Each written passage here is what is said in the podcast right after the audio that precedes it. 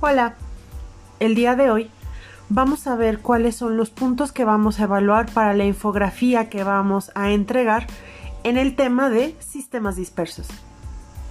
Los puntos a cubrir dentro de la infografía con respecto al tema son qué tipo de sistemas dispersos hay en alimentos, qué es un sistema disperso, cuáles son las fases que cubren o que forman un sistema disperso y cuáles son las características especiales o específicas de cada sistema disperso, además de cómo se forma cada sistema disperso y cuáles son sus fenómenos de inestabilidad.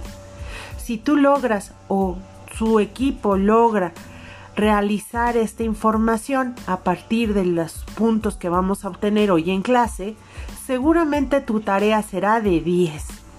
Esperemos que así sea y que con esta información tú puedas realizarla de la manera más sencilla y más simple. Esperemos te ayude. Gracias, que tengas buen día. Hasta luego.